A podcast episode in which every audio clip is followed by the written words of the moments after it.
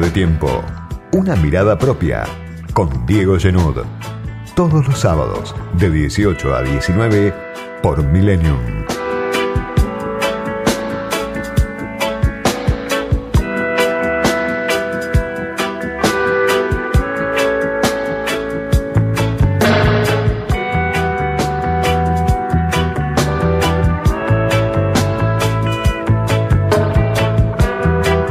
Mientras pensamos en el Mundial, nos dejamos llevar un rato con ganas por las imágenes que vienen de Qatar.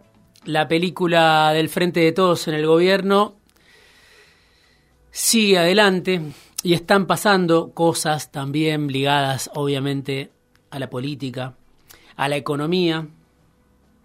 Semana marcada por la presión devaluatoria, otra vez contra el gobierno del Frente de Todos, una saga que lleva muchos capítulos que la vimos casi desde el inicio del gobierno del Frente de Todos, un gobierno débil, un gobierno frágil, un gobierno sin reservas, con una herencia pesada en su momento y después con daños autoinfligidos, como haber dilapidado un superávit comercial excepcional como el que tuvo la Argentina de alrededor de 35 mil millones de dólares en estos años. Sin embargo, al gobierno le faltan dólares desde el minuto uno y le siguen faltando dólares ahora, ya cerrando este mes de noviembre, casi tres años después, le siguen faltando dólares al gobierno del Frente de Todos. Y eso que sabemos que es una certeza, bueno, por momentos se hace más palpable, se hace más urgente.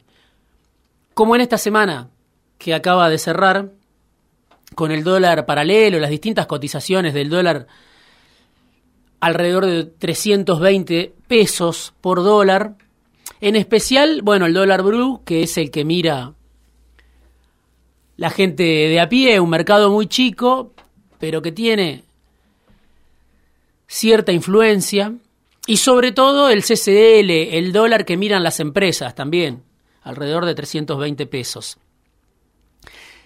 Y en ese marco, un banco central con Miguel Pese como sobreviviente y timonel de este Banco Central del Frente de Todos, que sigue quemando reservas. Se vendieron más de mil millones de dólares en estos meses, en estos días largos de noviembre, en casi todo noviembre mil millones de dólares, claro, uno dice, si el gobierno pierde reservas de esta manera, mil millones de dólares, un poco más en un mes, bueno, no llega.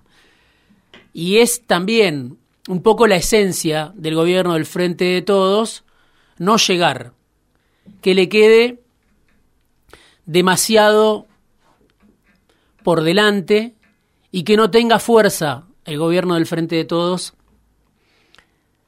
para hacer frente al temporal que tiene por delante.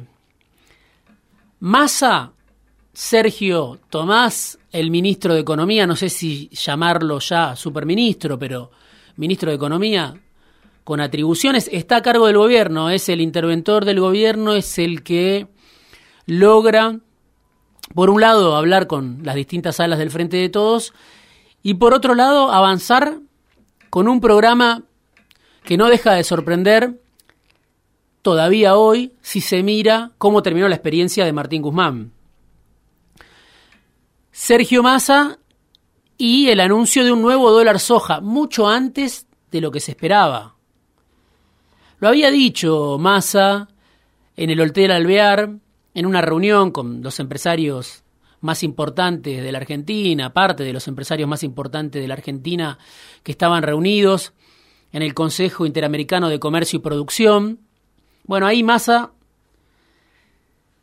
dio un mensaje para los empresarios tratando de frenar lo que ya en ese momento, el jueves, era una realidad muy, muy concreta, muy contundente, la exigencia de una devaluación que además tiene en algunos economistas que en su momento estuvieron cerca de, del cristinismo, como Emanuel Álvarez Agís, tiene voceros. Hoy Emanuel Álvarez Agís también recomienda avanzar con una devaluación. Bueno, Massa, el gobierno del Frente de Todos, Cristina en especial, resisten esa devaluación, pero claro, al mismo tiempo que resisten, hacen agua, se muestran en su fragilidad.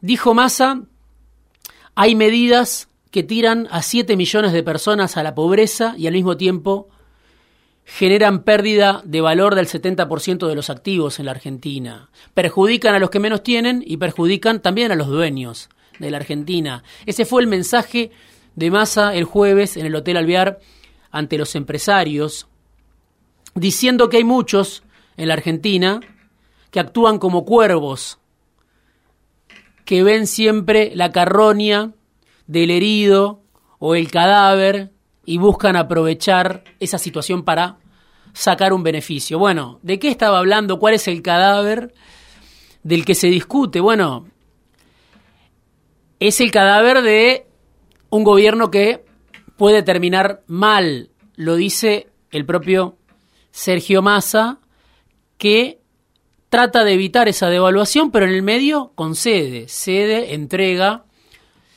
y lo habíamos comentado también en este espacio cuando se anunció el primer dólar soja. ¿Cuánto va a durar este dólar soja?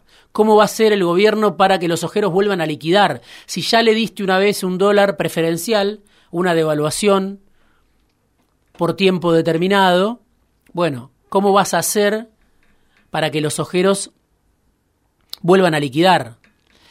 Y esa pregunta, que era una pregunta obviamente que se hacían muchos economistas, incluso algunos que, forman parte del Frente de Todos, Massa es un experto en ganar tiempo, pero ¿cuánto le dura ganar tiempo para qué? ¿Qué va a hacer en el mientras tanto? Bueno, esa pregunta que apuntaba sobre todo a diciembre y a los meses del verano, se adelantó muchísimo y obligó al gobierno a entregar un dólar soja dos meses después del anterior. Ahora lo anuncia el gobierno en estas horas, se supone que la semana que viene se conocerán los detalles, la letra chica, pero hay un nuevo dólar soja con el cual el gobierno pretende recaudar 3 mil millones de dólares en los próximos, las próximas semanas, en los próximos meses, y estamos hablando de un dólar que ya no va a estar a 200 pesos, sino a 225 pesos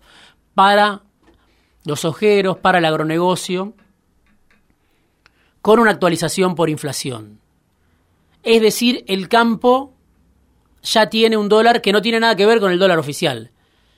Cada vez que el campo liquide, lo va a hacer con este dólar preferencial, producto de una brecha cambiaria, obviamente, que está tocó otra vez, superó otra vez el 90%, la diferencia entre el dólar oficial y los dólares paralelos. Cuando Massa decía, hace unos meses, en su gira por Washington, en una de, sus tantas visitas a Washington, que esperaba tener la brecha en el 30% para abril. Bueno, está en 90, 95%, y eso obligó a Massa a este anuncio.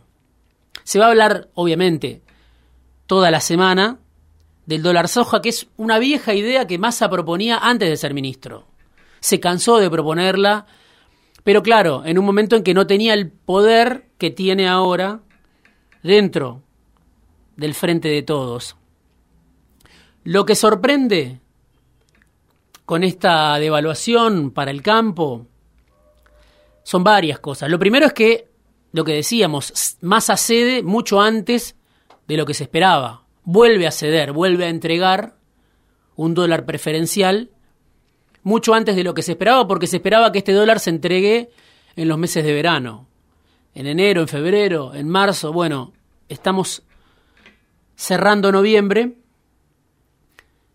y Massa vuelve a entregar un beneficio producto de la debilidad, de la falta de dólares, de la presión devaluatoria de un Banco Central sin reservas, de un peronismo débil. Sorprende que vuelve a ceder tan rápido y sorprende, claro, por supuesto, que logra encolumnar a todo el frente de todos. Detrás de estas concesiones para el poder económico, para sectores de alta rentabilidad. Hay que reconocerle a Massa ese mérito. ceder y entregar con el apoyo de la vicepresidenta, con el apoyo de la cámpora, con el apoyo del presidente. Hasta se aflojó la tensión entre Alberto y Cristina, producto de varias circunstancias, también de, del problema de salud que tuvo el presidente en Indonesia, pero sobre todo más avanza en un sendero de concesiones hacia el poder económico, ya no con la Cámpora y Cristina enfrente, sino con la Cámpora y Cristina atrás, apoyando estas concesiones. Y la otra noticia de la que se va a hablar seguramente toda la semana que viene es un acuerdo que está trabajando más hace tiempo con Estados Unidos, con el instituto, el IRS, que es el instituto que hace las, que tiene las funciones de la FIP en Estados Unidos, que tiene un poder obviamente mayúsculo, y Massa quiere firmar un acuerdo de confidencialidad para tener la información de las cuentas, de las propiedades de los argentinos en Estados Unidos. Lo que los argentinos tienen no declarado en Estados Unidos, dice Massa, lo voy a tener.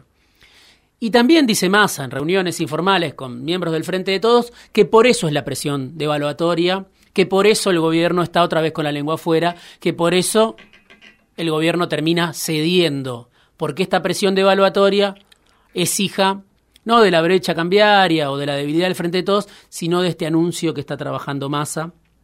Algunos le creerán, otros no. Se habla de un blanqueo, de un nuevo blanqueo, otra vez. Raíz común entre el dólar soja, entre el blanqueo, entre el acuerdo que Massa trabaja con Estados Unidos para tener información de los argentinos que tienen la plata en el exterior no declarada. Bueno, la raíz común la falta de dólares, la debilidad del frente de todos, del peronismo en el gobierno.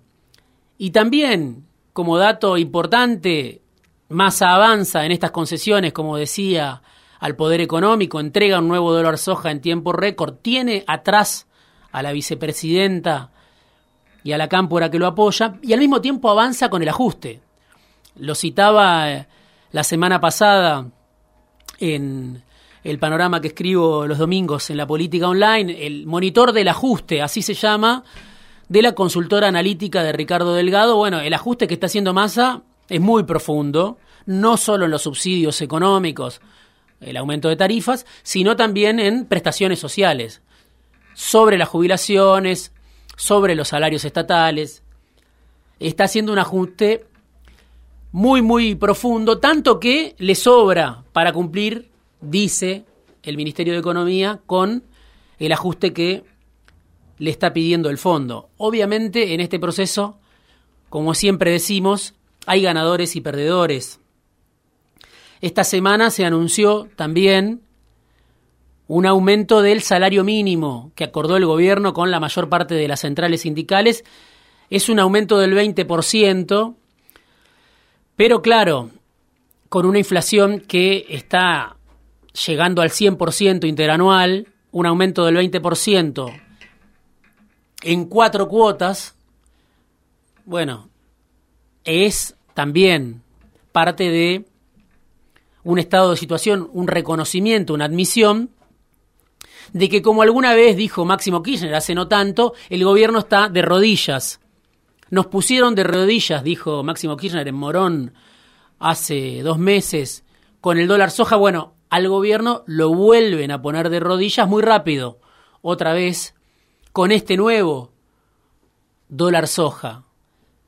Lo que en ese momento se pensaba era una situación quizá excepcional, que iba a durar hasta la cosecha, se reveló insuficiente y vuelve el gobierno con masa como gran conductor a ponerse de rodillas, según la definición de Máximo Kirchner, ante el poder económico porque estaba otra vez perdiendo dólares de manera vertiginosa y no alcanzaba el swap con China y no alcanzaba los fuegos de artificio y no alcanzaba lo que había recaudado el propio Massa con el dólar soja de septiembre.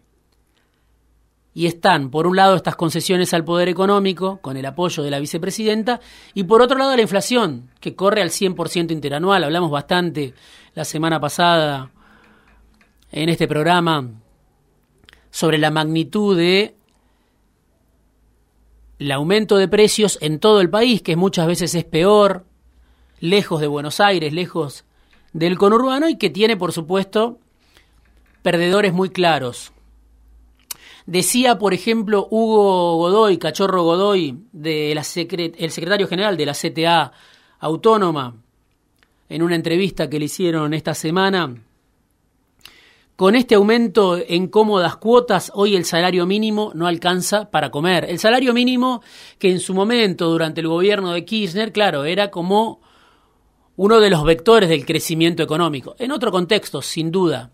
Pero Kirchner lo utilizó para motorizar el consumo interno, para motorizar el crecimiento. Bueno, hoy el salario mínimo también es un indicador fuerte de un Estado o de un gobierno que está de rodillas y que, obviamente, con su política producto de la debilidad, deja perdedores muy claros. Los asalariados, sobre todo, que no recuperaron, obviamente, lo perdido durante el gobierno de Macri y que también siguen perdiendo porque uno de cada dos en la Argentina hoy está en la informalidad. Decía Godoy que no convalidó este aumento del salario mínimo por considerarlo insuficiente, que este aumento del salario mínimo del 20% en cuatro cuotas no cubre ni la canasta de indigencia y que en marzo, cuando se termine de pagar, obviamente, va a ser peor. Es inaceptable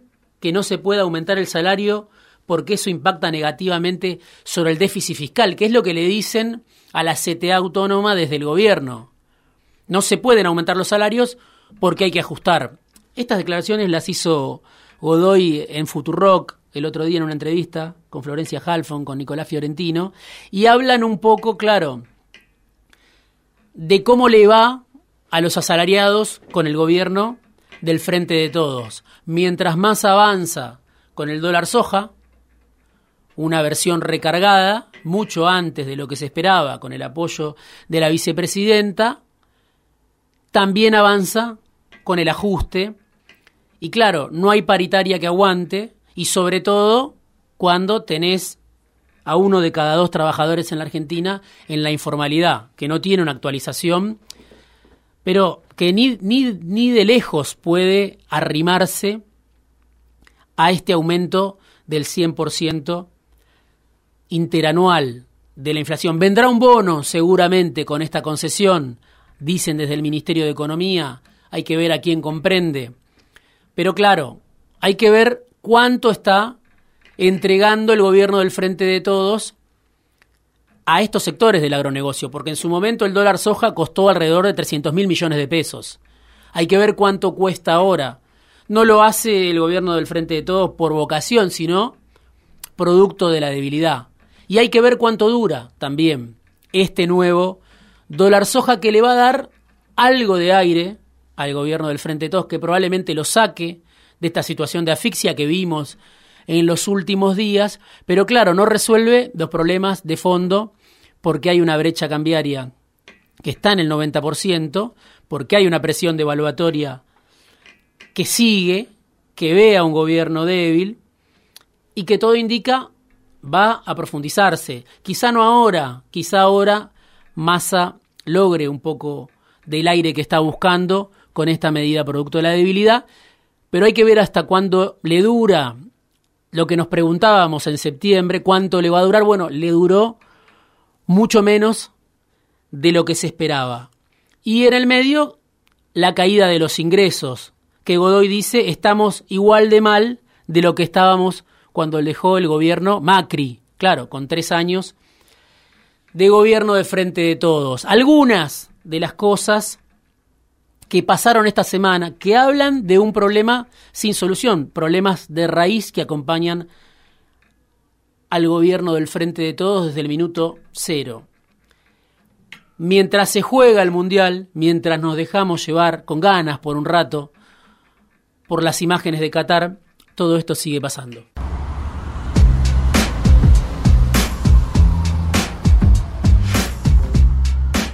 Editorial, análisis, conversaciones, entrevistas, fuera de tiempo con Diego Genud.